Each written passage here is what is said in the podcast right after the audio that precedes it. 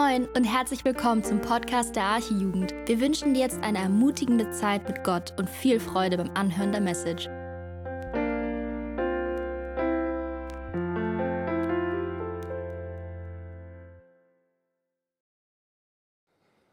So, sehr gut. Das klingt doch gut. Äh, ich kann mich hören. Ich denke, ihr könnt mich auch hören. Ähm, sehr cool. Ähm, ja, wir freuen uns, äh, hier zu sein und ähm, noch einen Teil sozusagen mal wieder zusammenzumachen. Ähm, und ja, ich bin Niklas, ähm, für die, die mich nicht kennen, und meine Frau Lissy. Und ähm, genau, ich würde am Anfang noch einmal beten, dann geht's weiter. Lieber Herr, danke, dass du ähm, da bist und dass wir ja, jetzt von dir lernen dürfen, Herr. Und ich möchte dich so sehr darum bitten, dass du dein Wort nimmst und zu uns sprichst, Herr. Wir sind so angewiesen auf dich und dein Reden, Herr. Ähm, darum bitte ich dich, dass wir doch jetzt einfach offene Herzen haben, zu hören, was du uns zu sagen hast, Herr. Ganz egal, mit welchen ja, Herzenseinstellungen wir jetzt gerade hier sitzen. Ähm, ja, und, und welche Gefühle und Gedanken hochkommen bei dem Thema Ehe, Herr. Ich möchte dich darum bitten, dass du uns frei machst, ja, für das, was du uns heute Abend sagen möchtest. Schenk, dass, ja, ähm, wir einfach diese Erwartungshaltung haben, Herr, dass du heute sprechen wirst. Ähm, ja, danke, dass du wirken willst und es tust, Herr. Und ja, danke einfach für die Zeit jetzt. Amen. Amen. Das Thema heute ist Ehe und wir wollen zum Einstieg eine kleine Umfrage mit euch machen. Also zückt gerne mal euer Handy und Jess ist so lieb und ähm, wirft die Umfrage mal an die Wand. Ihr könnt mit eurem Handy mal auf Mentimeter gehen, steht auch da oben drauf, also www.mentimeter.com und diesen Code eingeben und mal die allererste Frage beantworten. Die erste Frage ist, welchen Beziehungsstatus hast du? Genau, keine Sorge, das ist alles ganz anonym, ne? da tauchen jetzt keine Namen auf, ähm, sondern es ist einfach nur so ein, vielleicht kennen das viele von euch auch schon. Ähm, ja, da hat der erste... Der erste Single hat sich geoutet. Das ist abgestimmt. Sehr gut.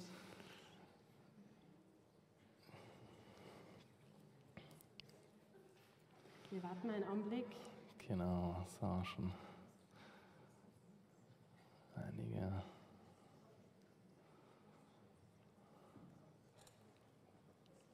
Sehr gut.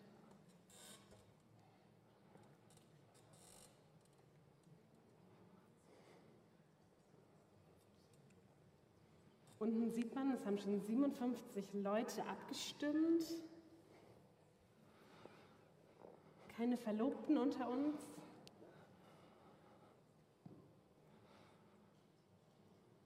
Sehr gut.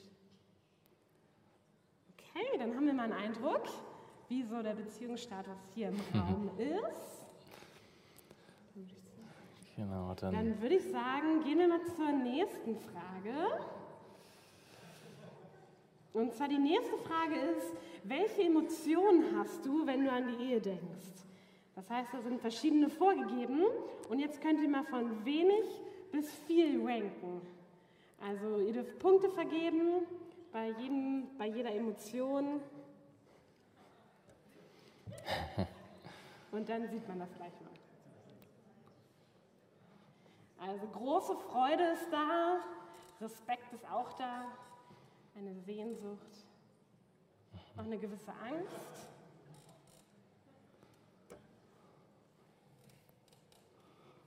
Okay, wenig Wut. Mhm.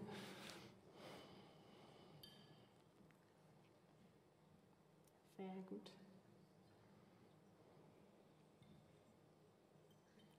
Perfekt, wir sind wieder so bei 70 Leuten, die abgestimmt haben. Dann würde ich sagen, gehen wir zur letzten Frage. Und das letzte ist eine Word Cloud. Das heißt, was verbindest du mit der Ehe? Und ihr habt jetzt zwei Slots, wo ihr Schlagwörter reinschreiben dürft. Also ein Wort, zwei Wörter. Was verbindest du, wenn du an das Thema Ehe denkst? Kinder. Das ist schon mal sehr gut. ja. Vielleicht gibt es Fans von dir, Eli.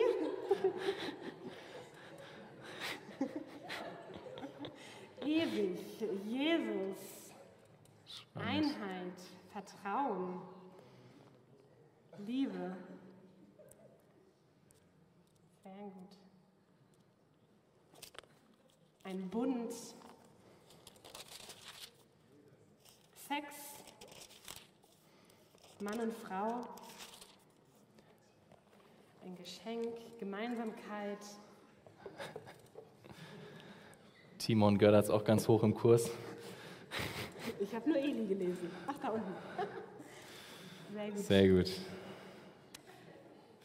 Okay, danke, ihr Lieben.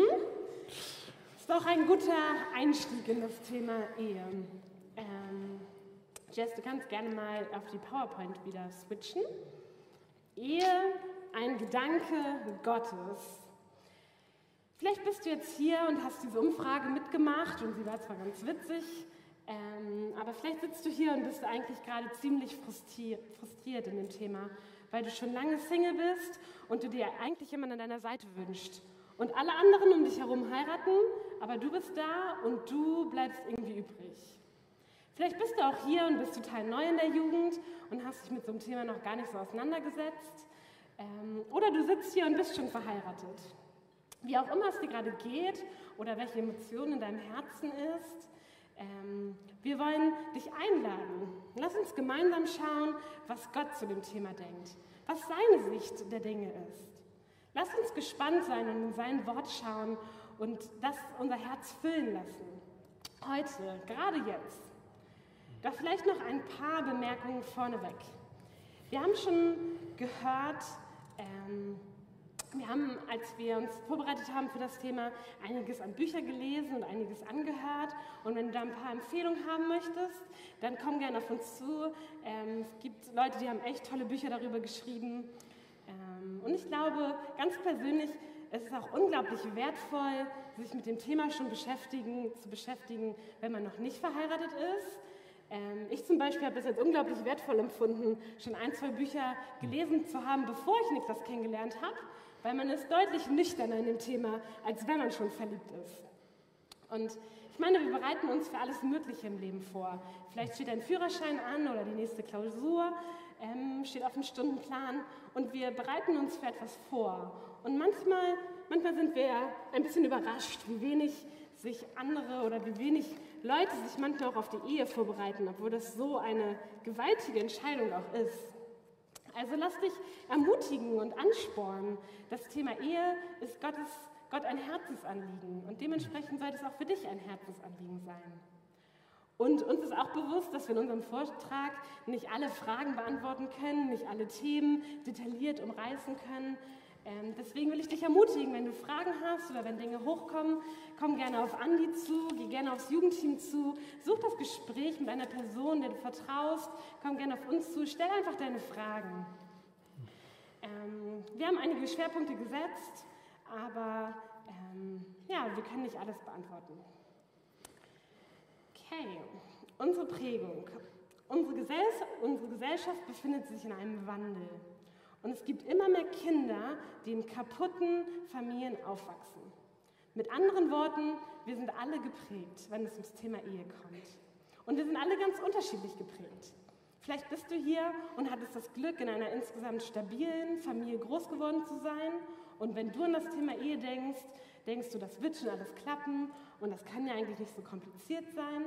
Und wenn du dann in einer Beziehung und später in einer Ehe bist, merkst du erst, wie schwierig es ist, vielleicht eine Person mit all ihren Stärken und Schwächen zu lieben. Oder vielleicht bist du auch hier und bist in einer nicht so heilen Familie aufgewachsen. Und du hast miterleben müssen, wie die Ehe deiner Eltern gescheitert ist und hast einen sehr pessimistischen Blick auf die Ehe. Und denkst dir, es wird eh alles nicht klappen und steckst lieber gleich den Kopf in den Sand. Vielleicht hast du auch Angst davor, dich zu binden, weil du schon so viele Verletzungen in deinen früheren Beziehungen erlebt hast. Wir bringen alle so unser Päckchen mit, wenn wir über das Thema nachdenken. Wir gucken alle durch die Brille unserer Prägung und unserer Erfahrung.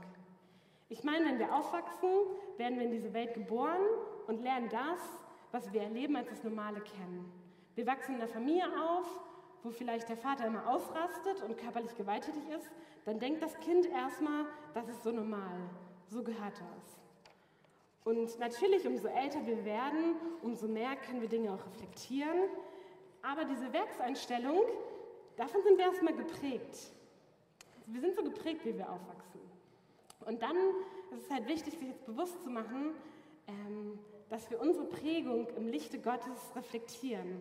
Denn letztendlich ist Gott derjenige, der Realität und Wahrheit definiert. Und so ist es entscheidend, dass wir mehr und mehr von Gottes Licht die Dinge geprägt sind. Und auch wenn es heute viel um das Thema Ehe geht, ähm, ist uns am Anfang wichtig zu sagen, dass Gott auch total viel in seinem Wort über das Thema Single sein sagt. Und Gott hat wirklich jeden Single auch auf dem Radar. Er hat jeden Single im Blick. Er sieht vielleicht dein Verlangen oder deine Sehnsucht danach oder auch den krassen Schmerz, den es bedeutet zu warten. Ähm, die krasseste Ermutigung, die wir ähm, in unserer Vorbereitung begegnet sind und die wir auch den Singles weitergeben wollen, ähm, steht in Jesaja 54, Vers 5. Da spricht Gott ganz besonders zu den Singles und sagt ihnen, denn dein Schöpfer ist dein Ehemann Herr der Herrscher ist sein Name und dein Erlöser ist der Heilige Israels. Er wird Gott der ganzen Erde genannt. Ich finde es irgendwie so ein krass ermutigendes und schönes Bild, dass der Gott, der Himmel und Erde geschaffen hat, dass dieser gewaltige Gott so persönlich und nah und intim wird, dass er sich selber als unser Ehemann bezeichnet. Also egal, ob wir verheiratet sind oder nicht, wir sind alle die Braut Christi. Jesus ist unser Bräutigam. Und das macht unsere Identität aus. Und so viel tiefer als der Beziehungsstatus am Anfang. Doch lasst uns jetzt einsteigen mit dem Thema Ehe. Ähm, wir haben dafür einige Punkte mitgebracht, und zwar fünf Stück. Ähm, erstens das biblische Verständnis von Ehe. Zweitens die Ewigkeitsperspektive in der Ehe. Drittens, die Rolle von Mann und Frau in der Ehe. Viertens, Sex in der Ehe. Und zum Abschluss die evangeliumszentrierte Ehe. Genau, dann ja, können wir gleich starten ähm, mit dem ersten Punkt. Die Punkte sind sehr unterschiedlich. Manche sind ein Tick länger, manche sind kürzer. Ähm, genau, also ja, keine Sorge, wenn zwischendurch dann die Zeit schon etwas fortgeschritten ist und dann äh, wir noch irgendwie beim zweiten oder dritten Punkt sind. Ähm, wie auch immer, auf jeden Fall ja, können wir einmal starten mit dem ersten Punkt und ähm, lasst uns am Anfang Gedanken machen über das biblische Verständnis von Ehe. Was, was versteht die Bibel unter dem Thema Ehe? Und ähm, ja, was ist die Ehe aus biblischer Sicht? Und ähm, da ja, haben wir ja schon, also der Titel unseres Vortrags war ja schon, Ehe ist ein Gedanke Gottes. Es ist, es ist Gottes Idee. Ehe ist nicht das, was sich Menschen überlegt haben, sondern Ehe ist das, was Gott geschaffen hat. Und ähm, in der Bibel offenbart sich Gott uns und er offenbart uns seine Wahrheit. Und schon auf den ersten Seiten der Bibel ähm, finden wir, lesen wir von einer Ehe. Wir lesen ähm, von der Ehe, von der ersten Ehe, der Ehe zwischen Adam und Eva. Und ähm, dort hat Gott die Ehe ins Leben gerufen. Gott hat ähm, ja, Adam und Eva geschaffen. Er hat zuerst Adam geschaffen und Adam war allein. Und ähm, dann hat er äh, nach einem Helfer gesucht für ihn. Und er hat unter den Tieren geguckt, aber ähm, dort war kein Gegenüber für Adam zu finden.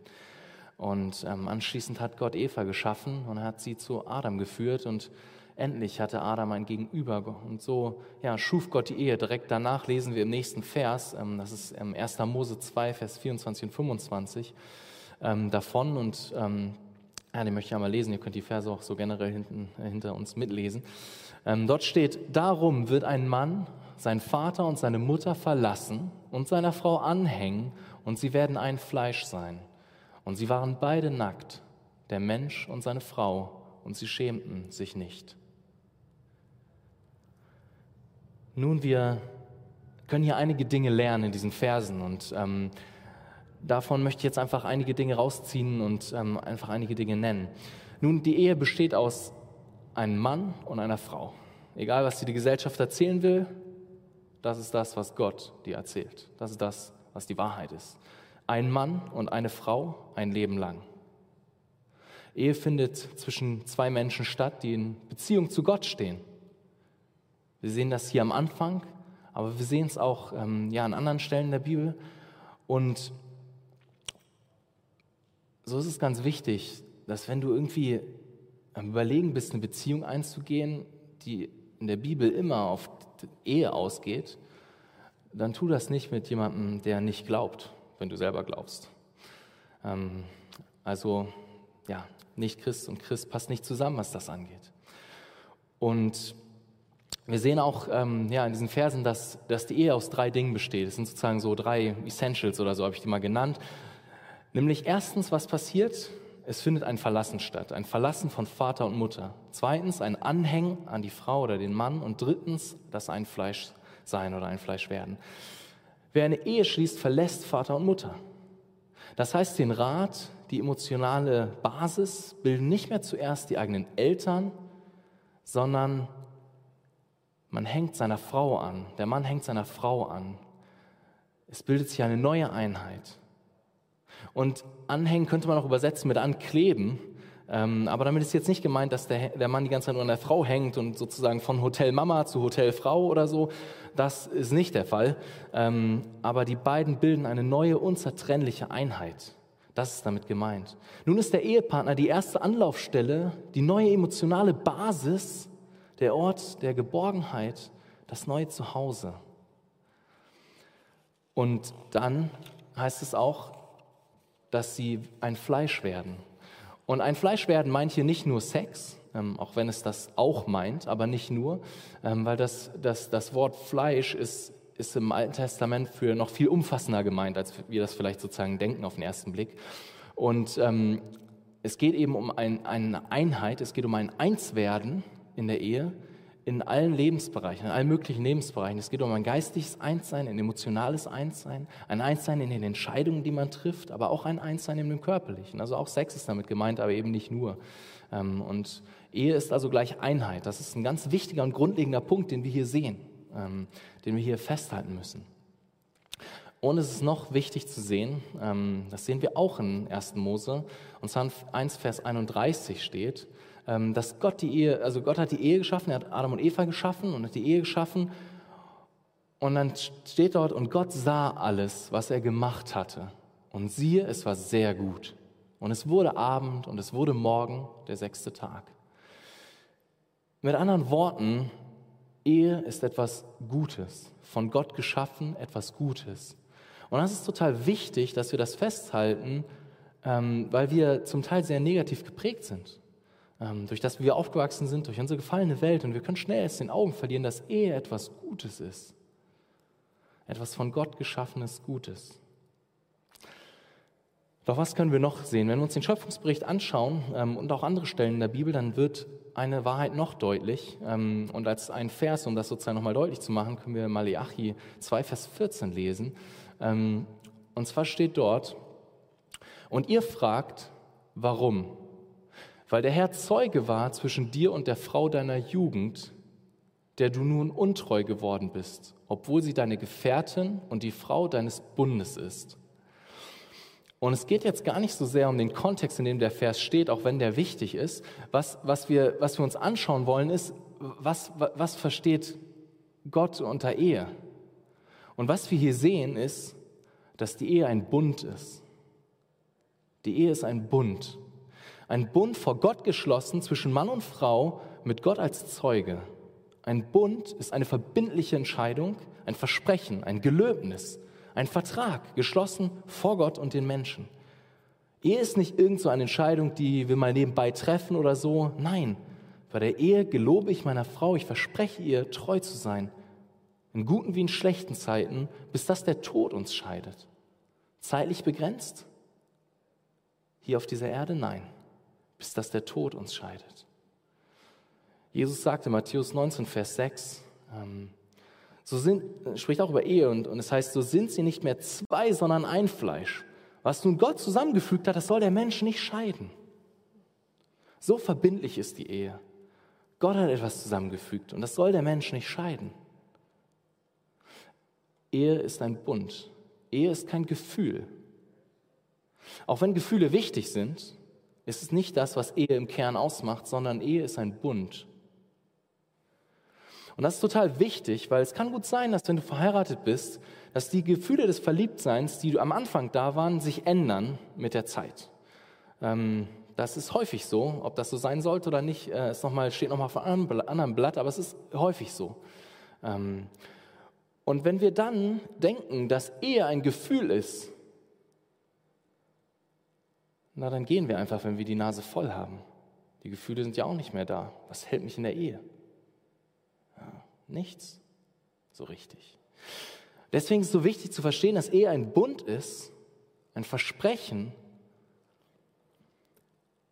Und auch wenn Gefühle dazugehören, sind sie dennoch nicht das, was Ehe ausmacht im Kern. Und das ganze Thema Ehescheidung oder so, das ist nochmal ein anderes Thema. Wir können jetzt nicht, wie gesagt, nicht auf alle Fragen eingehen. Ähm, also, ne, das ist auch ganz wichtig zu sehen, so, dass da die Bibel auch noch mehr Dinge zu sagt, aber grundsätzlich sagt sie eben das ganz deutlich. Das, was Gott zusammengefügt hat, soll der Mensch nicht scheiden.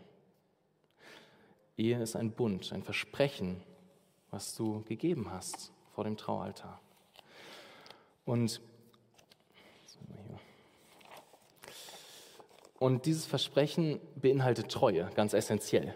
Ähm, Treue heißt, hinter dem Versprechen zu stehen, was man gegeben hat. Treue heißt, voll und ganz bei seinem Ehepartner zu sein und zu bleiben, hinter der Entscheidung zu stehen, die Entscheidung für diese eine Frau und dementsprechend gegen alle anderen Frauen auf dieser Welt. Oder umgekehrt, wenn du eine Frau bist.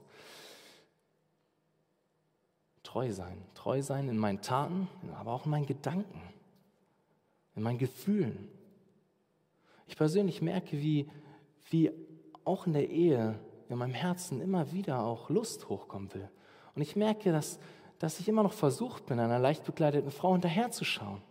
Und es tut mir im Herzen weh, wenn ich darüber nachdenke. Aber das ist Realität noch, weil ich ein Sünder bin. Aber dort ist es so wichtig, diese Treue im Blick zu haben. Schon, schon die Lust im Herzen ist Ehebruch. Jesus lehrt uns das ganz klar. Und denk nicht, dass das Problem der Lust sich auf einmal erledigt hat, nur weil du geheiratet hast. Der, der Umstand der Hochzeit, der Tag der Hochzeit ändert nichts an deinem Herzen. Wenn du vorher mit Lust zu kämpfen hattest, hast du es hinterher auch.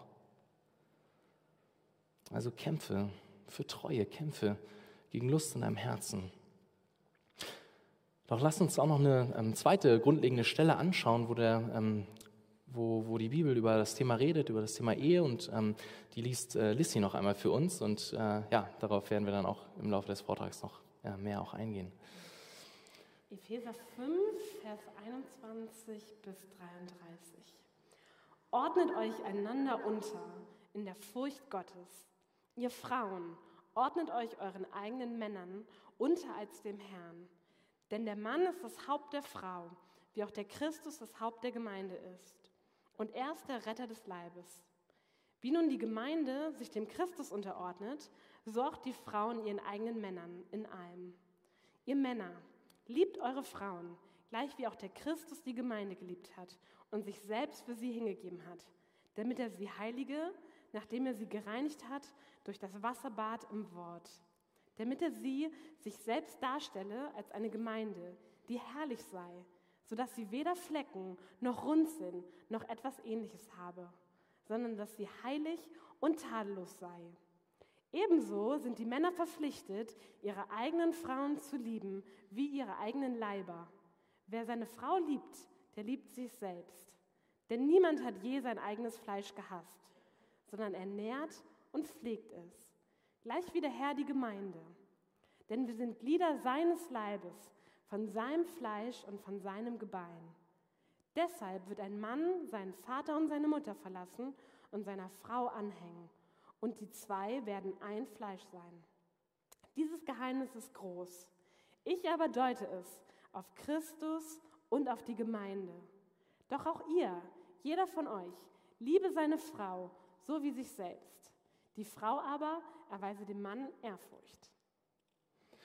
Aus diesem Text könnten wir jetzt ganz, ganz viel rausziehen, ganz verschiedene Dinge. Ähm, aber ein Punkt ist mir jetzt am Anfang wichtig. Es geht ja noch um die Frage, was ist Ehe im biblischen Sinn? Und in Vers 32 ähm, äh, lesen wir da eine ganz entscheidende Sache. Und zwar steht dort, dass Ehe ein großes Geheimnis ist. Und hier ist nicht gemeint, dass Ehe etwas Mysteriöses ist, was irgendwie besonders ist und verborgen und irgendwie so ganz unklar oder so. Das ist nicht das, was, was die Bibel meint, wenn sie vom, von, von einem Geheimnis spricht, sondern die Bibel redet ähm, von einem Geheimnis und meint damit ähm, fast immer, etwas, was bisher noch nicht so klar war, noch nicht so klar offenbart wurde und jetzt klarer geworden ist. Das ist das, was die Bibel meint, wenn sie das Wort Geheimnis benutzt. Und ähm, mit anderen Worten, eine wichtige Eigenschaft der Ehe, die war bis, bis zu diesem Zeitpunkt noch nicht so klar in der Form, aber jetzt ist sie klarer geworden. Was meint Paulus hier? Die Ehe soll etwas widerspiegeln. Die Ehe soll die Beziehung zwischen Christus und seiner Gemeinde widerspiegeln. Vorher war die Ehe auch schon dafür da, dass Gott verherrlicht wird und dass Gott wiedergespiegelt wird. Aber mit dem Kommen von Jesus, seitdem Jesus gekommen ist, ist das Ganze noch ist klarer geworden, hat es noch mehr Gestalt gewonnen. Seitdem Jesus da ist, ist deutlicher, was genau die Ehe widerspiegeln soll. Die Ehe ist ein Bild, sie ist wie ein Bild, ein Gemälde. Und dieses Bild soll die Beziehung zwischen Christus und seiner Gemeinde zeigen. An der Ehe sollen Menschen erkennen, wie Jesus seine Gemeinde liebt, sie leitet, sie schützt, sich um sie kümmert und an der Ehe soll deutlich werden, wie die Gemeinde sich Jesus unterordnet, seiner Leitung folgt, ihn ehrt, sich ihm hingibt. Das ist Ehe, dafür ist Ehe da. Wie manche von euch mitbekommen haben, ähm, waren wir gerade im Urlaub in Ägypten und eine Sache, die wir da gemacht haben, ähm, die uns wirklich fasziniert hat, war am Roten Meer zu schnorcheln und tauchen zu gehen. Es war wirklich beeindruckend. Zuerst guckst du auf das Meer und du siehst ein türkises, glattes Wasser aber du kannst auch noch nicht so viel mehr erkennen. Aber wenn du dir dann den Schnorchel nimmst und die Taucherbrille aufsetzt und einen Blick unter die Wasseroberfläche setzt, dann kommst du in Staunen. Eine bunte Vielzahl an Fischen und Korallen. Und Niklas hat auch versucht, mit seinem Handy ein paar Fotos zu machen. Ähm, und über der Wasseroberfläche war es zwar ganz schön, aber erst unter der, unter, unter der Oberfläche sah man die richtige Schönheit, die dort zu finden war. Und so sollen unsere Ehen auch sein. Unsere Ehen sollen gute Fotos, gute und klare Videos sein. Nicht von der Schönheit der Unterwasserwelt, nein, sondern von der Schönheit Gottes und von seiner Größe. An unseren Ehen soll man erkennen, wie herrlich und wie groß Gott ist und wie sehr er uns liebt. Doch dafür muss ich vielleicht auch als Ehepaar bereit sein, andere Menschen Einblick in meine Ehe zu geben. Ähm, was meine ich damit? Natürlich nicht, dass ich alle Dinge, die ich mit Niklas teile, mit jedem anderen teile. Nein, auf keinen Fall. Ähm, doch was wir meinen, ist, dass man eine ehrliche Beziehung zu anderen leben sollte. Dass andere nicht nur von weit weg sehen, dass da ein Meer ist, was blau aussieht, ähm, oder dass das der Mensch ist, der den Ring am Finger trägt, der zu dir gehört.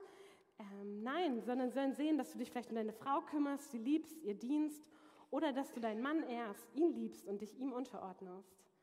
Und natürlich werden auch dann Menschen unsere Sünde erkennen.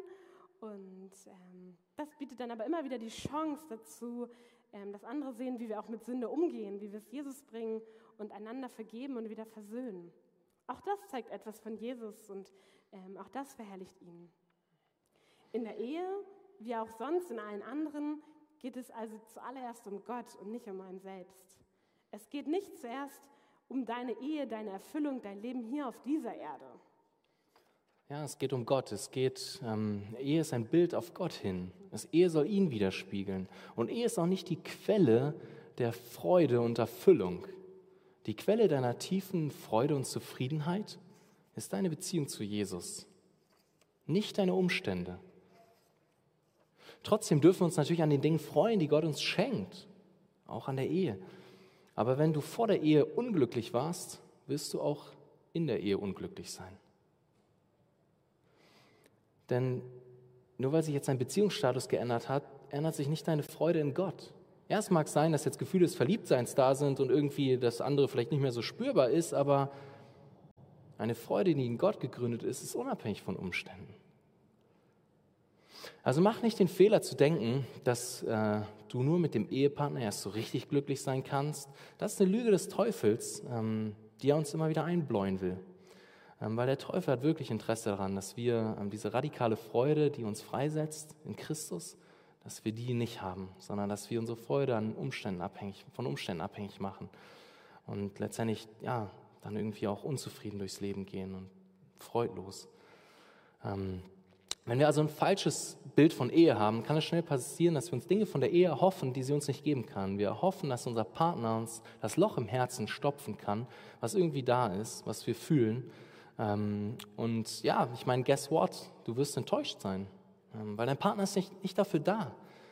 Ähm, denn dann wollen wir die Ehe für etwas haben, für das sie gar nicht bestimmt ist. Ähm, denn Gott ist der, der unsere tiefe, tiefste Sehnsucht, unsere Freude stillen kann. Nicht dein Ehemann, nicht deine Ehefrau. Jesus gibt uns in Philippa 4, Vers 19 ähm, eine coole Verheißung, die ich echt immer wieder so wertvoll finde. Ähm, Gott sagt hier, mein Gott aber wird allen euren Mangel ausfüllen nach seinem Reichtum in Herrlichkeit in Christus Jesus. Ich meine, das sind krasse Verheißungen. Und manchmal lesen wir das und wir denken so, ja, okay, ja, fühle ich nicht oder okay, irgendwie, ja. Aber es ist so wichtig, dass auch wenn wir das nicht fühlen, ist die Wahrheit, dass wir uns, uns das vor Augen halten, uns daran festhalten. Weil wenn wir uns an unseren Gefühlen festhalten, ja, dann laufen wir gegen die Wand. Uns bleibt nichts anderes übrig, uns immer wieder neu an Gottes Wahrheit festzuhalten. Diese Woche, morgen, nächste Woche, immer. Doch lass uns ähm, zum zweiten Punkt kommen und uns ähm, ja, einen nächsten Aspekt anschauen, die Ewigkeitsperspektive in der Ehe. Nun, unser Leben soll sich zuallererst um Gott drehen und sein Reich. Wir lesen davon zum Beispiel Matthäus 6,33. Das ist ein bekannter Vers. Ähm, dort steht: Trachtet vielmehr zuerst nach dem Reich Gottes und nach seiner Gerechtigkeit.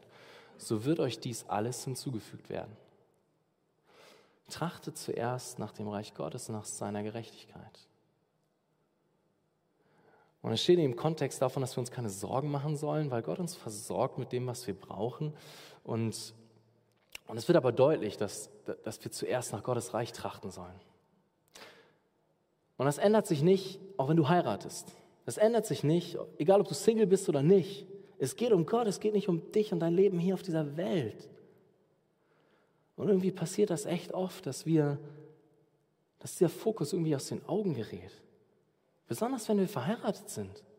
Ich meine, auf einmal ist das gemeinsame Leben im Hier und Jetzt so wichtig. Man richtet sich irgendwie eine schöne Wohnung ein und man überlegt, hey, wie geht das Leben weiter? Man plant Dinge, man, keine Ahnung, baut vielleicht ein Haus oder kauft ein Haus, man ähm, gründet eine Familie, macht schöne Familienurlaube, macht sich Gedanken, wo sollen die Kinder zur Schule gehen oder keine Ahnung. Und auf einmal dreht sich irgendwie alles um das Hier und Jetzt und man verliert aus den Augen, um was es eigentlich im Leben geht, um Gottes Reich. Und versteht mich nicht falsch, es ist nicht, es ist nicht falsch, sich über diese Sachen Gedanken zu machen. Das ist nicht falsch. Aber unser Leben soll, soll eine Geschichte von Gott erzählen. Und wenn Gottes Reich und das Mitarbeiten in der Gemeinde, die verlorenen, die verfolgten Christen, sein großer Auftrag hinauszugehen zu allen Menschen und sie zu Jüngern zu machen, aus den Augen gerät, wenn wir verheiratet sind, vielleicht ein, vielleicht zwei Jahre, vielleicht drei Jahre oder noch länger, dann läuft was falsch. Ich meine, ist das nicht ein Drama? Was für ein Drama ist das? Wenn, sich auf einmal, wenn wir auf einmal durch das Hier und Jetzt so abgelenkt sind von Gott und dem Bau seines Reiches. Gott will, dass wir mit einer Ewigkeitsperspektive leben, dass wir unser unsere Blick nicht primär auf das Hier und Jetzt gerichtet ist, sondern auf die Ewigkeit, auf das, was kommt. Denn dann werden wir sehen, was, was wirklich zählt und was von wirklicher Bedeutung ist. Und wie gesagt, es ist gut, sich Gedanken darüber zu machen, wie ich mein Kind erziehen soll oder was auch immer. Aber ich darf dabei das andere nicht, das Wesentliche nicht aus den Augen verlieren.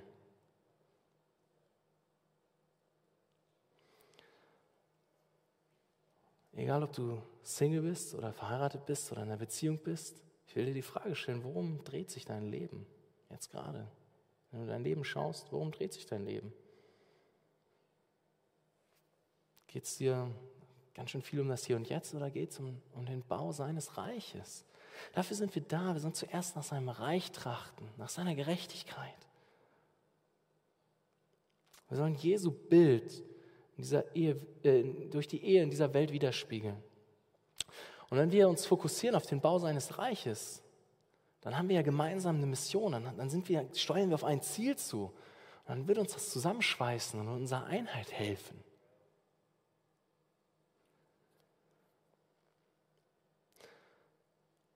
Wir sollen also durch die Ehe Gott widerspiegeln in dieser Welt.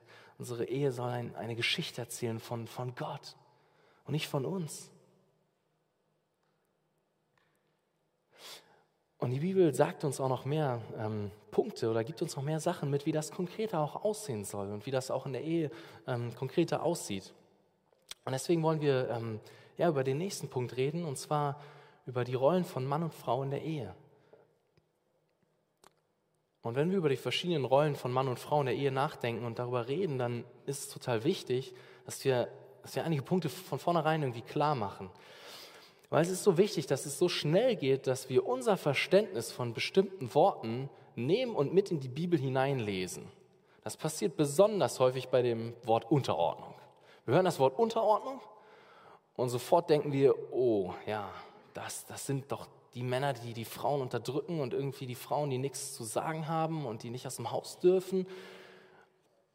Und auch wenn das zum Teil Realität ist in manchen Ländern auf dieser Welt mehr als in anderen, dann ist es so wichtig, dass wir doch, dass wir doch nicht dieses Verständnis, was wir durch unsere Prägung und durch, durch diese Welt haben, nehmen und jetzt denken, das ist das, was die Bibel meint, sondern dass wir erkennen und dass wir uns fragen, was meint die Bibel denn damit, wenn sie das Wort Unterordnung zum Beispiel gebraucht? Das ist so entscheidend. Und es wird sehr schnell deutlich in der Bibel, dass, dass da ein ganz anderes Bild ist von, von Leitung und Unterordnung. Ähm, und das wollen wir uns mehr anschauen jetzt gemeinsam auch. Und so ist es erstmal total wichtig, einige Dinge festzuhalten. Festzuhalten. Und zwar ist es wichtig festzuhalten, dass Gott Mann und Frau in seinem Ebenbild geschaffen hat, beide. Gott hat Mann und Frau beide gesegnet, hat ihnen beiden den Auftrag gegeben. Mann und Frau sind gleich an Würde und Wert. Mann und Frau brauchen einander und sie ergänzen einander. Das sind wichtige sozusagen Basics, die wir festhalten müssen, die wir, die wir nicht irgendwie aus den Augen verlieren dürfen. Und dennoch ist es so, dass, dass Gott den Männern und Frauen verschiedene Rollen in der Ehe gegeben hat. Und es ist auch nochmal wichtig festzuhalten, dass Einheit der Fokus der Ehe ist.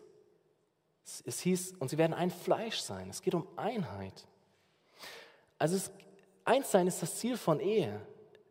Es, das Ziel ist nicht, dass da der Mann immer einer anderen, einer anderen Meinung ist als die Frau und die Frau irgendwie widerwillig irgendwie folgt. Das ist nicht biblisches, ein, ein Ziel von biblischer Ehe, sondern das Ziel, der Fokus ist Einheit, gemeinsam in eine Richtung unterwegs sein. Das ist total wichtig, dass wir das nicht aus den Augen verlieren wenn wir über das Thema Hauptsein reden, Unterordnung, was wir schon auch gehört haben in Epheser 5, was dort irgendwie auch angesprochen wurde, das ist total entscheidend. Und ja, lasst uns aber konkreter auch diese Rollen angucken. Und ähm, als erstes äh, wollen wir uns die Rolle der Männer angucken, der Ehemänner. Ähm, und in Epheser 5 haben wir schon gelesen. Ähm, ich lasse den Text einfach nochmal so im Hintergrund dran, dann könnt ihr auch nochmal gucken, zum Teil verweise ich drauf. Ähm, und zwar in Epheser 5 lesen wir etwas. Wir lesen von den unterschiedlichen Rollen, die, die Gott gegeben hat in der Ehe. Und wir lesen davon, dass, das, dass der Mann das Haupt der Frau ist. Das heißt in Epheser 5, 23 so. Doch was soll der Mann tun als das Haupt? Nun, es wird zuallererst genannt, dass der Mann seine Frau lieben soll. Der Mann soll seine Frau lieben. Davon lesen wir Vers 25. Und zwar mit einer Liebe, die aufopfernd ist einer Liebe, die alles gibt, bis auf den letzten Tropfen Blut. Wir Ehemänner sollen unsere Frauen so lieben, wie Jesus seine Gemeinde geliebt hat. Die Liebe, die Jesus zu seiner Gemeinde hat, hat ihn alles gekostet. Alles. Er ist am Kreuz gestorben für seine Gemeinde, für seine Braut. Und so sollen wir Männer unsere Ehefrauen lieben. Jesus hat, hat geliebt, er hat gedient, er hat sich hingegeben bis in den Tod. In Philippa 2, äh, Vers 5 bis 8 lesen wir davon, ähm, falls ihr euch den Vers aufschreiben wollt. Dort wird einfach deutlich, wie, wie Jesus geliebt hat und wie er sich hingegeben hat. Oder erinnert ihr euch noch an die Fußwaschung von Jesus? In Johannes 13 lesen wir davon. Was hat Jesus da gemacht? Er war der Meister, er war der, der Meister der Jünger. Ist er herrschend vorangegangen und hat gesagt, ja, wasch dir mir mal die Füße hier, zack, zack. Nee. Er war der Leiter, er war, der, er war das Haupt. Aber er hat sich ein Handtuch genommen, hat sich hingekniet und hat die dreckigen Füße seiner Jünger gewaschen.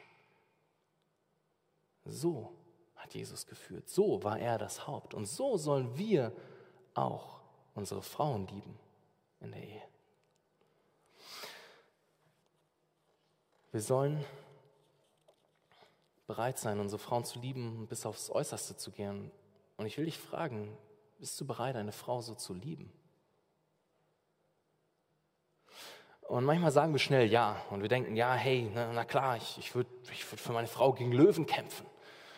Und wir sagen das und ja, höchstwahrscheinlich wird es in deinem Leben nie passieren, dass du gegen den Löwen kämpfen musst. Aber gleichzeitig sagen wir das und gleichzeitig sitzen wir zu Hause auf der Couch und lassen uns gerne bedienen und lassen uns gerne Sachen bringen und lassen, ja, lassen, lassen gerne, ja, dass sich alles irgendwie so um uns dreht und unsere Bedürfnisse.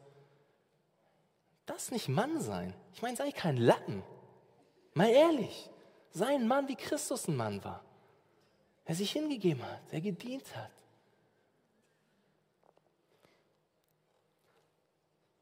Jesus hat sein Leben geopfert. Er hat, seine er hat die Bedürfnisse von anderen höher geachtet als seine Bedürfnisse. Also fang heute an, diese Liebe zu üben. Egal, ob du verheiratet bist oder nicht. Üb diese Liebe. Üb anderen zu dienen. Bring dich ein in Gottes Reich. Hilf anderen. Sei ein Gentleman. Doch was bedeutet Hauptsein noch? Nun lass uns eine Definition anschauen von, von dem John Piper, den ich äh, generell sehr schätze. Und der hat auch wirklich ähm, ein, paar, also ein gutes Buch zu dem Thema geschrieben und ähm, ich fand seine Definition einfach sehr hilfreich. Lasst uns gemeinsam lesen. Wie definiert Piper Hauptsein? Von, basierend auf Epheser 5. Hauptsein ist die göttliche Berufung eines Mannes, die Hauptverantwortung für sein Haus zu übernehmen, indem er wie Christus als Diener führt und seine Familie schützt und versorgt. Das ist Hauptsein. Lass uns, lass uns über diese Punkte kurz reden. Hauptsein heißt Führungsverantwortung übernehmen. Hauptsein heißt vorangehen. Jesus hat, hat aus eigener Initiative sein Leben für seine Gemeinde, für seine Braut gegeben. Das betont unser, unser Vers in Epheser 5. Und auch an anderer Stelle sagt Jesus das.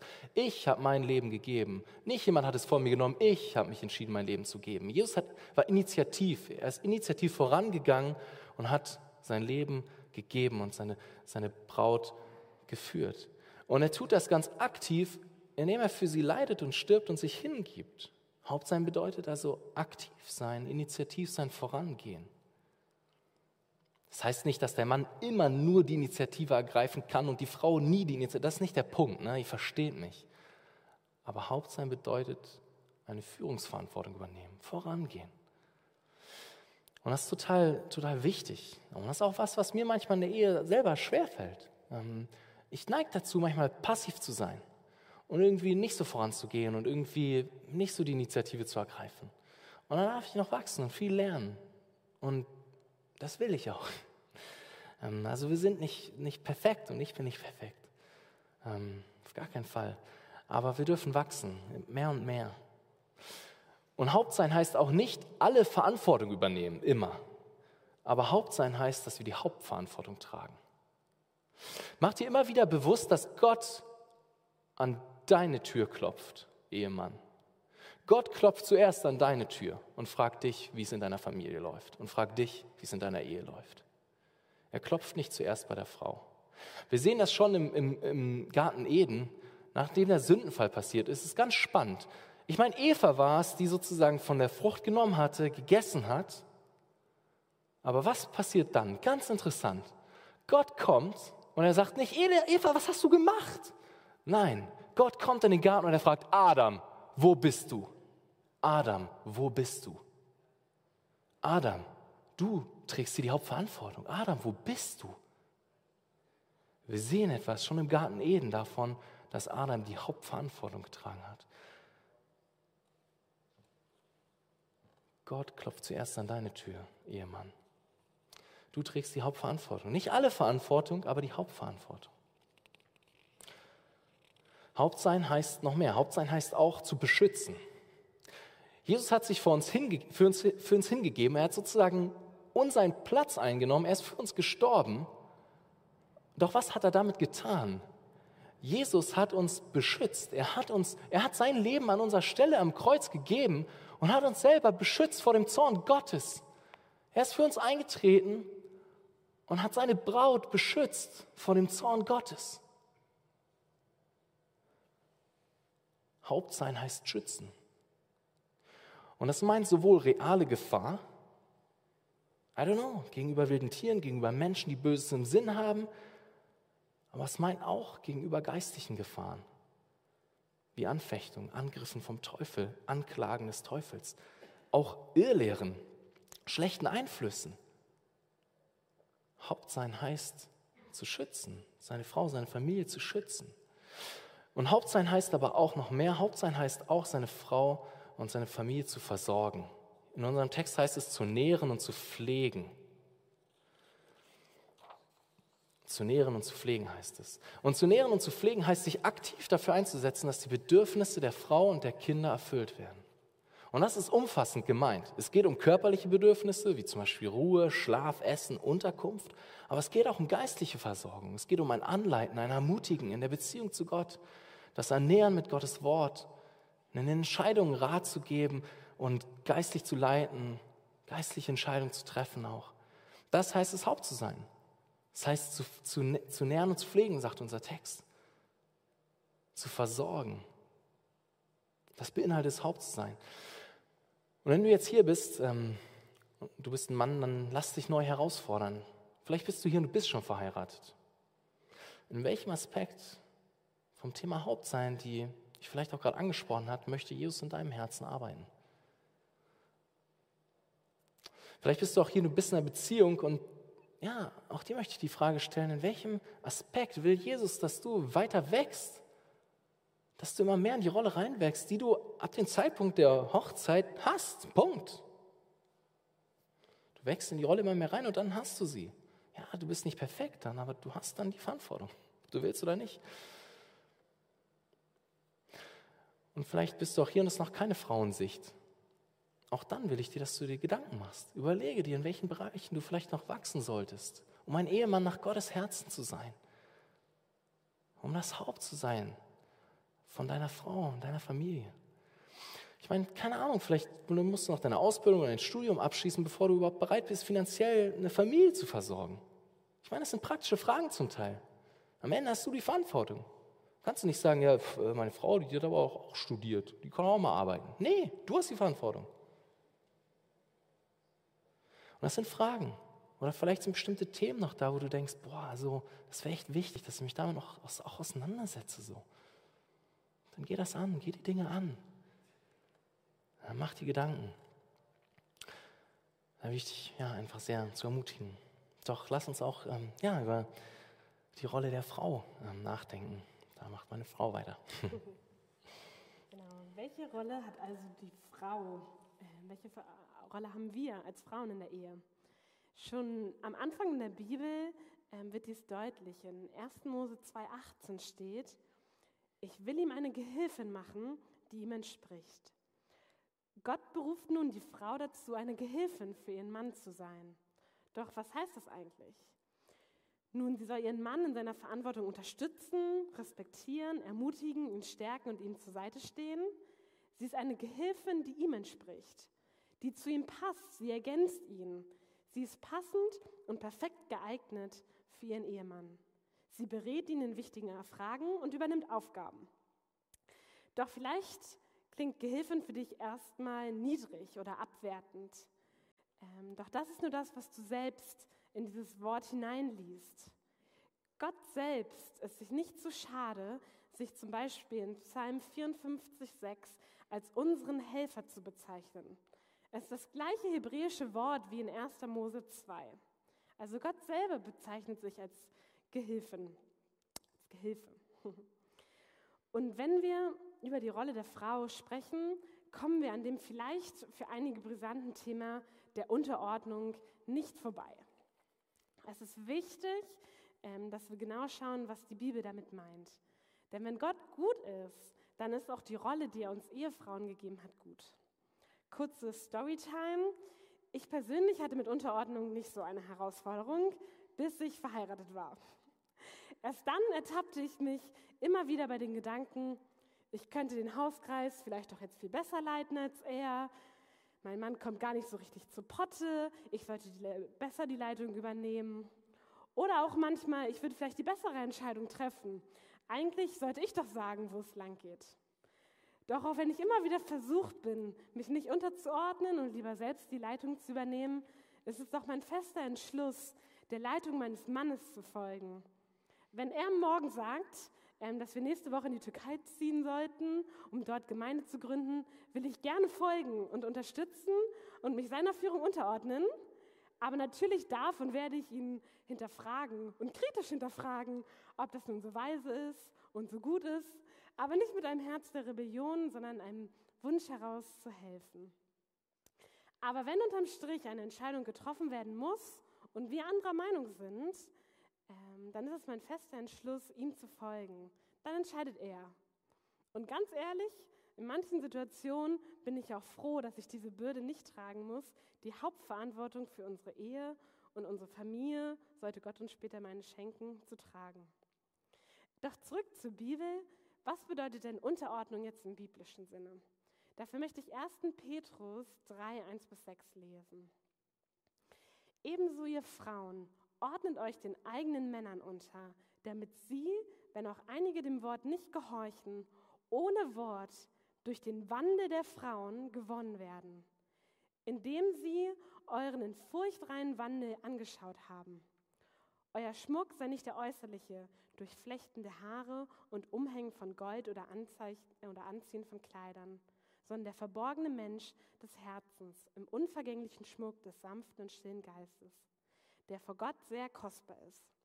Denn so schmückten sich auch einst die heiligen Frauen, die ihre Hoffnung auf Gott setzten und sich ihren Männern unterordneten.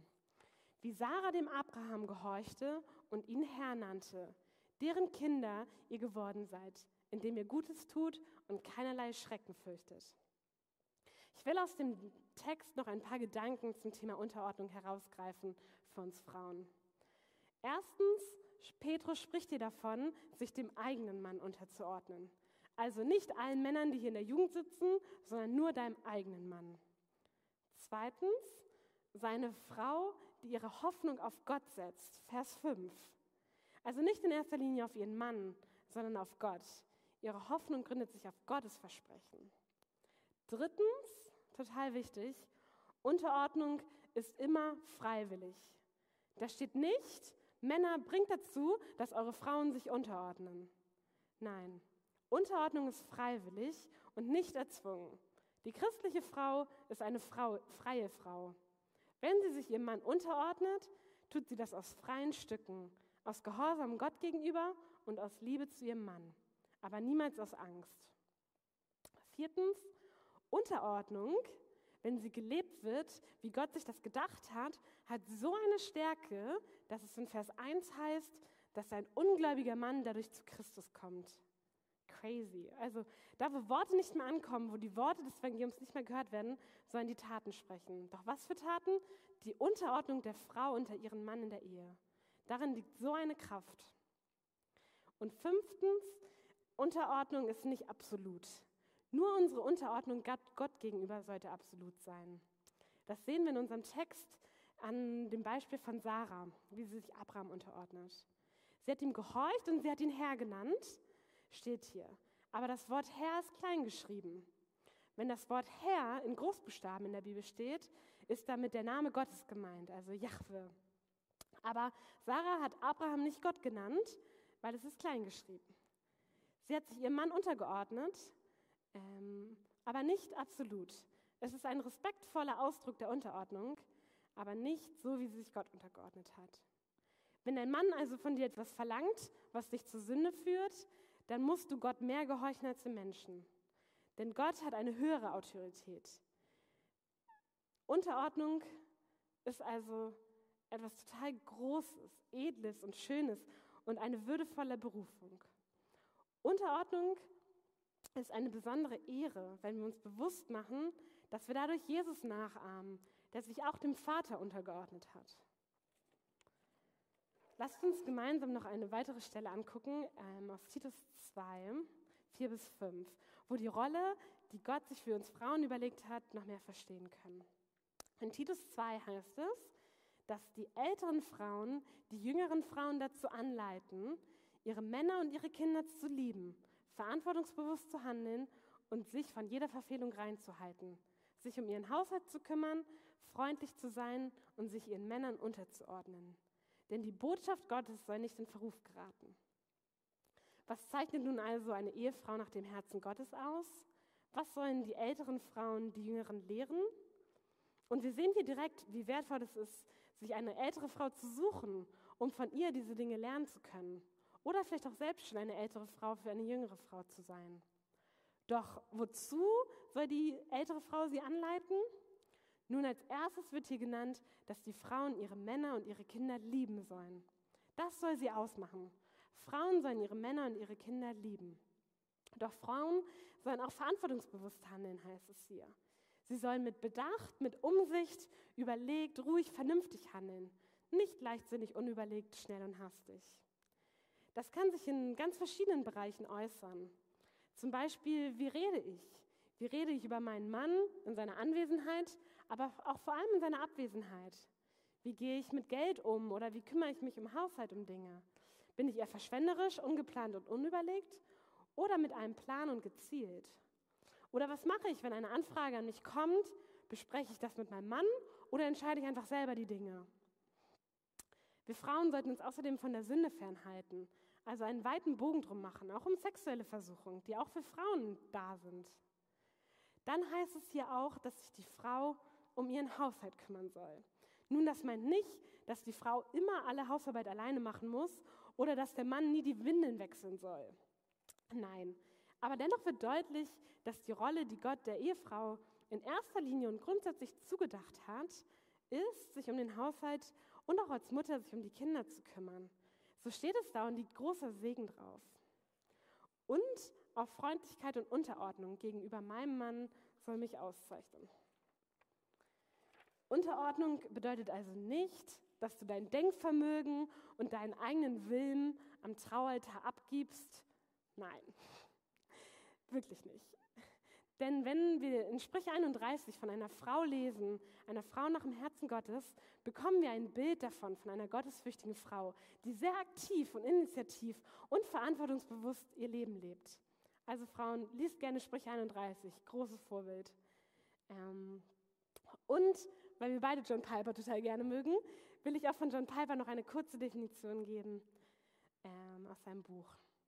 Unterordnung ist die göttliche Berufung einer Ehefrau, die Führung ihres Mannes zu ehren und zu bestätigen und ihm durch die Gaben und ihm durch ihre Gaben zu helfen, diese auszuüben.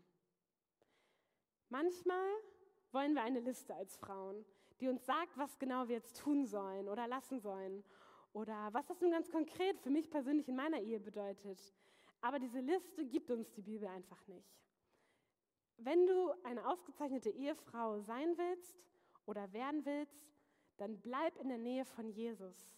Geh mit Gott, sei erfüllt mit dem Heiligen Geist, bete, frag Jesus, wie du deine Rolle als Ehefrau so leben kannst, wie Gott es sich ausgedacht hat. Wenn du nah an Jesus bleibst, dann wirst du immer mehr zu einer Ehefrau nach Gottes Herzen. Ja.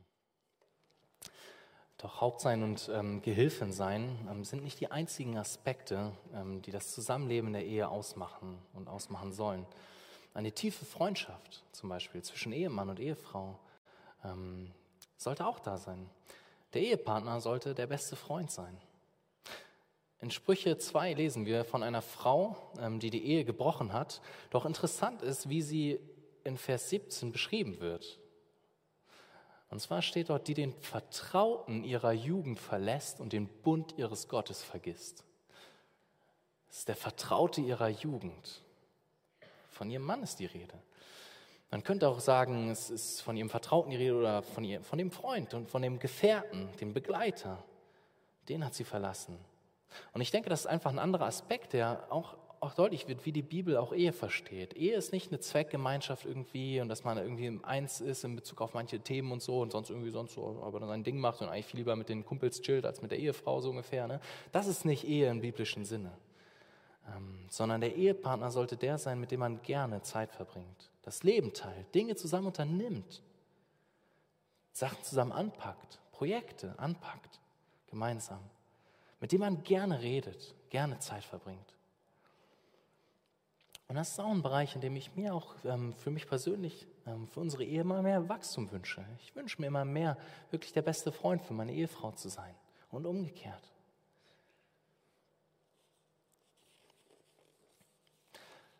Und es geht auch darum, einander zu lieben.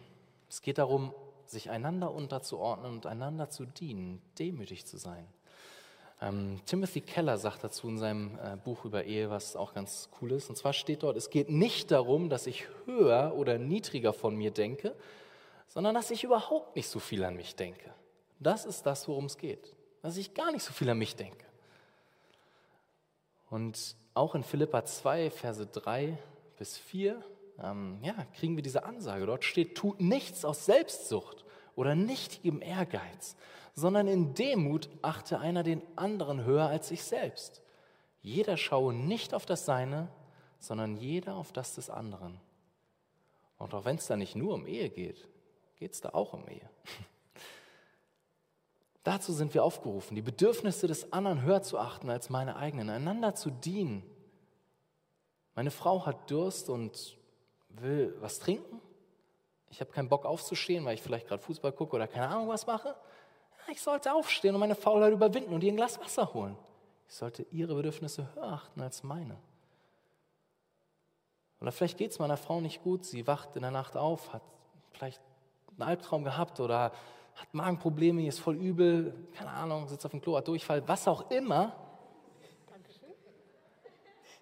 Was auch immer. Und dann bist du da als Mann und denkst dir eigentlich, boah, ich will jetzt einfach nur weiter pennen. Ne? Es ist jetzt ja irgendwie drei Uhr nachts und ist auch irgendwie ist auch echt okay, soll mal alleine klarkommen. Ey, das ist nicht so, das ist nicht gut, das ist nicht richtig. Nein, du sollst aufstehen, für deine Frau da sein, ihre Bedürfnisse höher achten als deine. Demütig dienen, dich hingeben, lieben. Ja, das heißt es ganz praktisch. Und ich meine, in der Ehe wird einem sehr schnell ähm, bewusst, wie egoistisch man eigentlich ist und ähm, wie wenig man eigentlich bereit ist zu lieben. Ähm, das wird einem sehr schnell bewusst, wie sündig man selbst ist. Das gilt für mich genauso. Ich kann Niklas höher achten als ich selber, indem ich ihn zum Beispiel in Ruhe Fußball gucken lasse und nicht die ganze Zeit nerve oder indem ich das anziehe, was er schön findet und nicht ich. Oder vielleicht auch mal eins seiner Afrika-Bilder in unser Wohnzimmer über die Couch hänge, auch wenn ich das vielleicht nicht so schön finde. Aber ähm, es gibt große und kleine Dinge, wo man den anderen wirklich lernen kann, höher zu achten. Also ein kleiner Einschub ist noch, dass wichtig ist herauszufinden, wie der Partner sich geliebt fühlt. Es gibt nämlich verschiedene Sprachen der Liebe. Vielleicht macht dein Mann dir die ganze Zeit Geschenke, weil er das so liebevoll findet, aber du wünschst dir eigentlich nur gemeinsame Zeit zu verbringen und fragst dich, was du mit den ganzen Geschenken machen sollst. Oder du denkst dir, du dienst doch die ganze Zeit schon deinem Mann, du machst ganz viel praktische Liebe im Haushalt und hilfst, aber dein Mann wünscht sich eigentlich viel mehr körperliche Zweisamkeit, um sich geliebt zu fühlen. Also die Lösung ist, sprecht miteinander, fragt euch gegenseitig, was kann ich tun, um dich mehr zu lieben? Und dann geht es darum, so zu lieben, dass der andere sich geliebt fühlt. Ja, ähm, lass uns doch zu einem weiteren äh, Punkt kommen, eine weitere Art und Weise, wie wir uns in der Ehe lieben können und sollen. Ähm, lass uns zum vierten Punkt kommen, ähm, Thema Sex in der Ehe. Man kann nicht über das Thema Ehe reden, ohne auch über das Thema Sex zu reden. Ähm, es ist ein Thema, was die Bibel auch immer wieder ganz offen anspricht. Ganz offen, direkt, unverblümt. Für uns ist Sex und Sexualität oft mit Scham behaftet. Und das hat ganz verschiedene Gründe. Ein Grund ist auf jeden Fall, oder das hat damit zu tun, was, dass wir uns eben nicht mehr im Garten Eden befinden.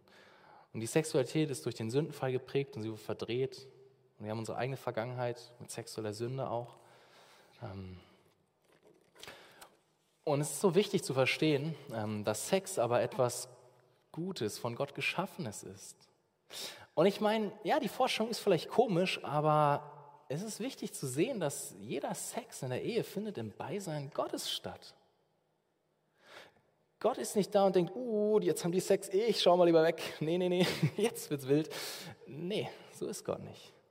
Sondern jeder Sex findet im Beisein Gottes statt. Gott erfreut sich an dem, was er geschaffen hat, auch an Sex. Auch wenn sich das für uns vielleicht erstmal komisch anhört, weil wir selber das Thema so mit Scham behaftet haben. Aber Sex ist von, von, von Gott geschaffen und etwas Gutes. Es ist nichts Schmutziges oder Unreines. Ja, sexuelle Sünde ist falsch und schmutzig und unrein, aber nicht Sex an sich. Sex ist etwas von Gott Geschaffenes. Und die Bibel spricht da ganz offen drüber. Ne? Ich meine, also an ganz verschiedenen Stellen. Und ich meine, ein ganzes Buch hat die Bibel, das Hohe Lied der Liebe, ähm, diesem Thema gewidmet, dem Thema Sex. Und ich meine, hey, also wenn man das liest, da geht es zur Sache. Also Gott nimmt da kein Blatt vor den Mund. Gott spricht da offen, direkt drüber. Über die Intimität zwischen Mann und Frau in der Ehe. Und ich denke, dass es total wichtig ist, ähm, dass wir da sehen können, dass es wichtig ist, in einem guten Kontext ganz offen darüber zu sprechen, sprechen zu können. Und besonders in, also in der Ehe ist eine ganz offene und intime Kommunikation über, das, über Sex, über das eigene Sexleben so wichtig. Das muss nicht unangenehm sein oder so wenn es trotzdem auch, auch vielleicht Zeit braucht, wenn man frisch verheiratet ist. Ne, das ist, man muss nicht gleich alles von jetzt auf gleich und, und so weiter. Ne? Aber es ist total wichtig und ich denke, das können wir da sehen. Sex ist etwas Gutes. Und ich meine, Sex ist auch nichts ähm, Optionales in der Ehe. Sex ist ein Befehl Gottes. Krass. In 1. Korinther 7, Vers, Verse 3 bis 5 lesen wir davon, macht, macht, macht Paulus deutlich, dass ein Verzicht auf Sex in der Ehe nur für eine kurze Zeit und nachdem man gemeinsam sich darüber abgestimmt hat, stattfinden sollte, um sich dem Gebet hinzugeben. Ganz nicht, nicht abzulenken mit irgendwas. Für eine kurze Zeit. Also ein regelmäßiger Sex in der Ehe ist Gottes Idee für Ehe. Und ich meine, ist das nicht krass? Denk mal drüber nach, dass Gott sozusagen so etwas Schönes wie Sex, was so eine tiefe Freude und Zufriedenheit und Befriedigung gibt, geschaffen hat und nicht nur irgendwie okay findet für uns, sondern sogar befiehlt. Gott gibt uns seine Befehle, ihm zur Ehre und uns zur Freude. Auch das sehen wir hieran. Und wir sehen auch diesen ganz grundlegenden Befehl ähm, aus 1. Mose 1, Vers 8. Und zwar steht dort, seid fruchtbar und mehret euch. Ich meine, auch da ist deutlich, ähm, dass Sex in der Ehe auch mit dem Fokus, früher oder später Kinder zu bekommen, Gottes Idee für Ehe ist. Und ich meine, natürlich gibt es auch viele Paare, die vielleicht keine Kinder bekommen können. Und es gibt viele Paare, wo es vielleicht nicht sofort klappt. Ich selber kenne einige Paare, für die das echt ein Struggle ist. Und ich glaube, in so einem Fall ist es ganz wichtig zu sehen, dass dass Kinder eben, Kinder kommen von Gott, Kinder sind ein Geschenk Gottes. Kinder sind nicht etwas Selbstverständliches. Manchmal denken wir das. Vielleicht auch gerade, wenn es bei uns in der Ehe sofort geklappt hat oder so. Wir haben gar nicht so einen Blick dafür. Kinder sind ein Geschenk von Gott. Und für solche Paare ist es auch total wichtig zu sehen, dass, dass Gott trotzdem souverän ist, er ist trotzdem gut und er hat einen guten Plan auch mit deiner Ehe, auch wenn ihr keine Kinder bekommen könnt. Dann hat Gott einen besonderen Plan. Das macht er nicht einfach so. Aber ich glaube, dass dieser Befehl, seid fruchtbar und mehret euch, wichtig ist für diejenigen zu hören, die sich sagen, hm, nee, heiraten, ja, ist ganz gut, Sex will ich auch haben, aber hey, nee, Kinder bekommen ist nicht so mein Ding. Kinder sind eh nicht so meins. Und irgendwie eigentlich will ich mich mehr auf meine Karriere fokussieren, wollen irgendwie ne, ein cooles Haus bauen, vielleicht noch ein Ferienhaus kaufen, irgendwie müssen wir beide arbeiten. Ähm, das ist uns wichtig. Nein, solchen Paaren sagt Gott hier ganz deutlich, seid fruchtbar und mehret euch. Wenn du keine Kinder willst, dann heirate nicht, bleib Single. Ehrlich. Denn Gottes grundsätzliche Idee für Ehe ist Familie und Kinder. Doch vielleicht fragst du dich jetzt, hey, Thema Sex in der Ehe, was gibt es denn vielleicht für Regeln ähm, für Sex in der Ehe? Gibt's da, was ist erlaubt, was ist nicht erlaubt? Keine Ahnung. Vielleicht sind das Fragen, die dich auch beschäftigen. Ähm, ich denke, es ist ganz wichtig zu sehen, dass, ähm, dass mit der Ehe Gott dem Thema Sexualität einen, einen verbindlichen Rahmen gegeben hat, wo sich Sexualität frei entfalten kann. Frei entfalten kann. Mit, mit anderen Worten, in der Ehe ist zwischen Ehemann und Ehefrau alles erlaubt. Es gibt eine einzige Bedingung. Der andere soll es schön finden. Es geht nicht darum, dass alles erlaubt ist, was du schön findest für dich. Nein, was der andere schön findet. Sex in der Ehe ist immer auf den anderen fokussiert, nicht auf mich selbst. Es geht, es, Sex in Gottes Sinne ist immer auf den anderen fokussiert. Es geht nicht darum, sich für sich selbst Befriedigung und Erfüllung zu suchen, sondern zu geben, sich hinzugeben. Und wenn beide das tun, wenn beide sich aus, aus freien Stücken hingeben und darauf aus sind, den anderen Freude zu bereiten, dann ist Sex etwas Wunderschönes. Und das ist so entgegengesetzt von dem, wie wir uns selber prägen, wenn wir in sexueller Sünde fallen und wenn wir Pornografie und Selbstbefriedigung fallen und wenn das unser Leben prägt. Denn dabei geht es nur um meine Befriedigung, wie ich mir Befriedigung holen kann. Dann, wann ich will, wie ich will, so oft ich will, da geht es um mich, da geht es nehmen, nicht geben. Das ist so wichtig. Wenn wir uns diesen Dingen hingeben, sind wir wirklich auf dem besten Weg, uns immer unfähiger zu machen für eine freudige und gelungene Ehe.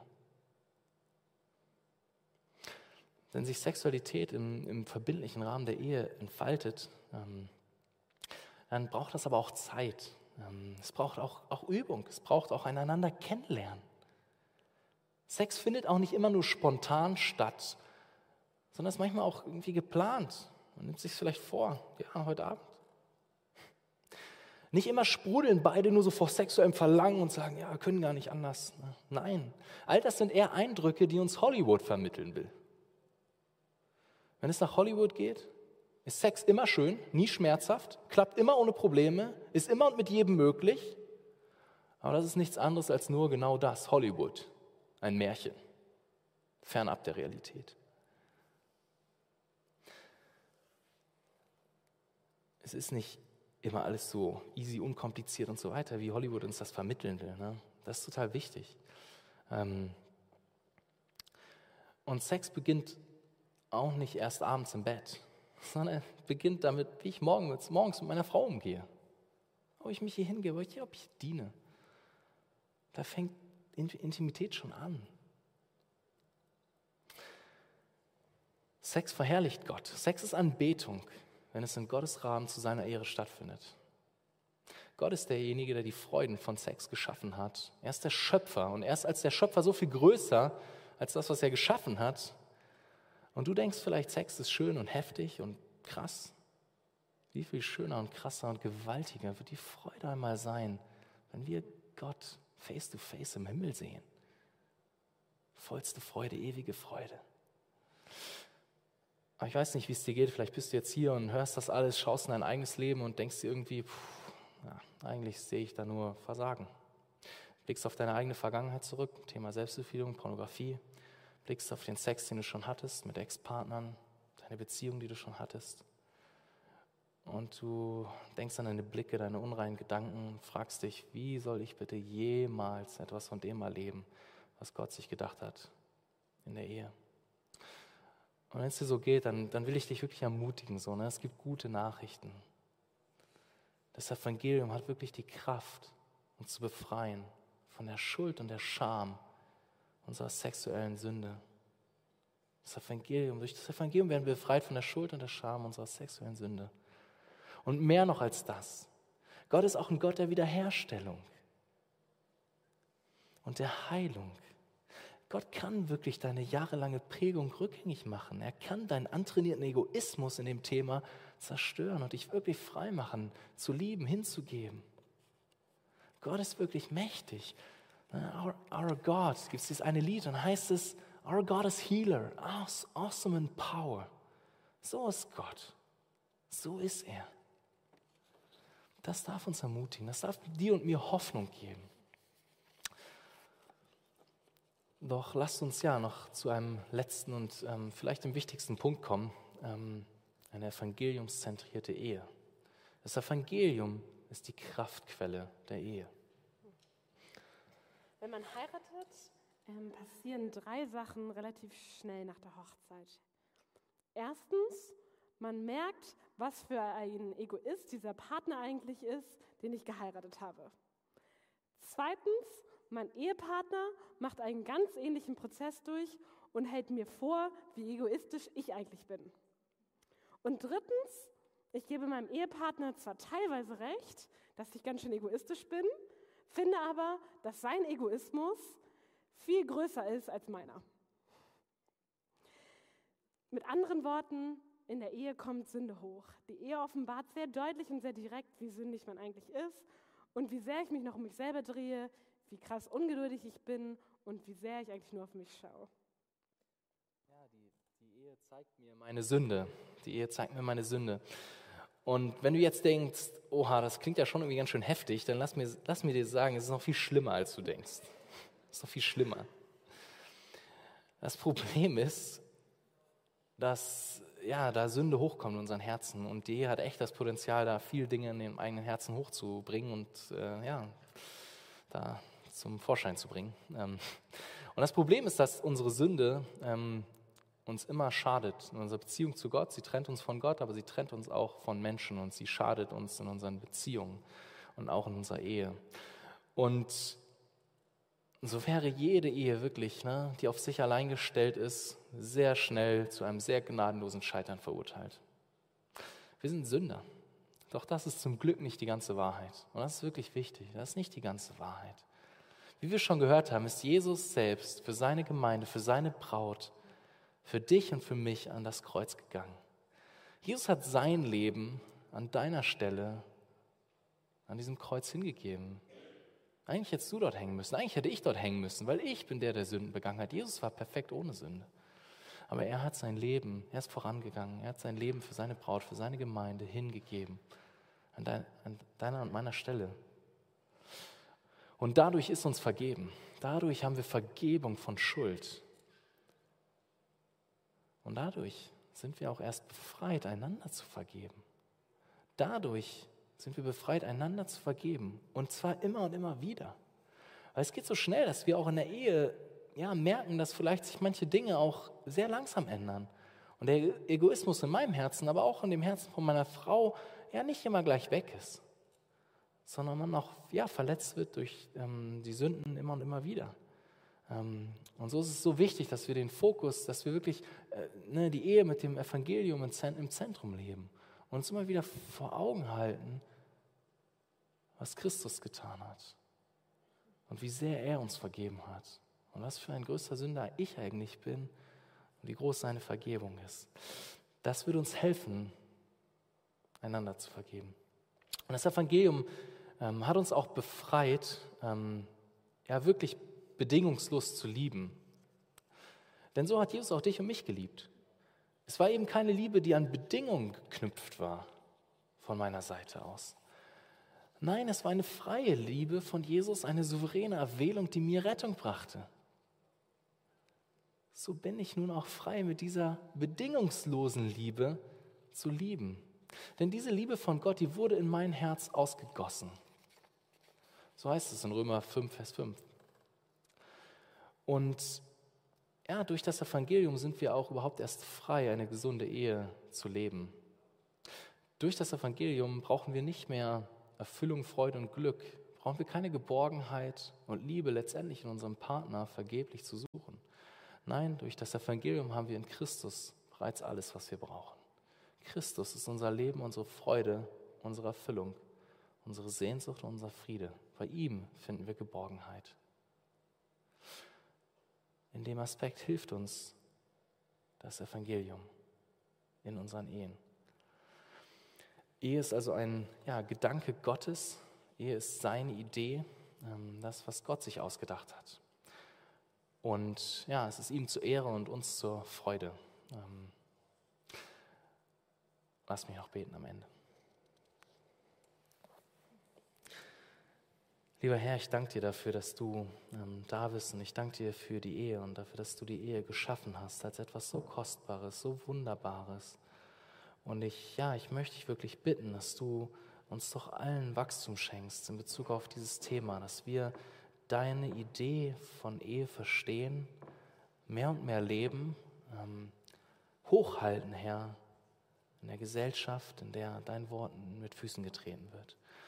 Jesus, und dass ja, ja, wir doch Ehen leben, Herr, wenn wir verheiratet sind, die deine Herrlichkeit widerspiegeln.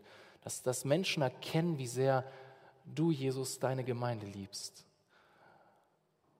Und dass, wenn wir nicht verheiratet sind, dass wir doch hinschauen zu den Ehen in unserem Umfeld und dass wir deine Herrlichkeit dort sehen und nach deiner Herrlichkeit Ausschau halten, Herr. Und ich bitte dich darum, dass du uns auch hilfst, ähm, auch in unseren Struggles und in unseren Emotionen, Herr, sei es mit sexueller Sünde, sei es auch mit ähm, unserer Sehnsucht nach Ehe. Hilf du uns, Herr. Ähm, ja, schärfe du unsere Gedanken, präge du unsere Gedanken, Herr, mit deinem Wort und lass uns wirklich mit klaren Gedanken, klaren Vorstellungen hineingehen in das Thema Ehe. Amen.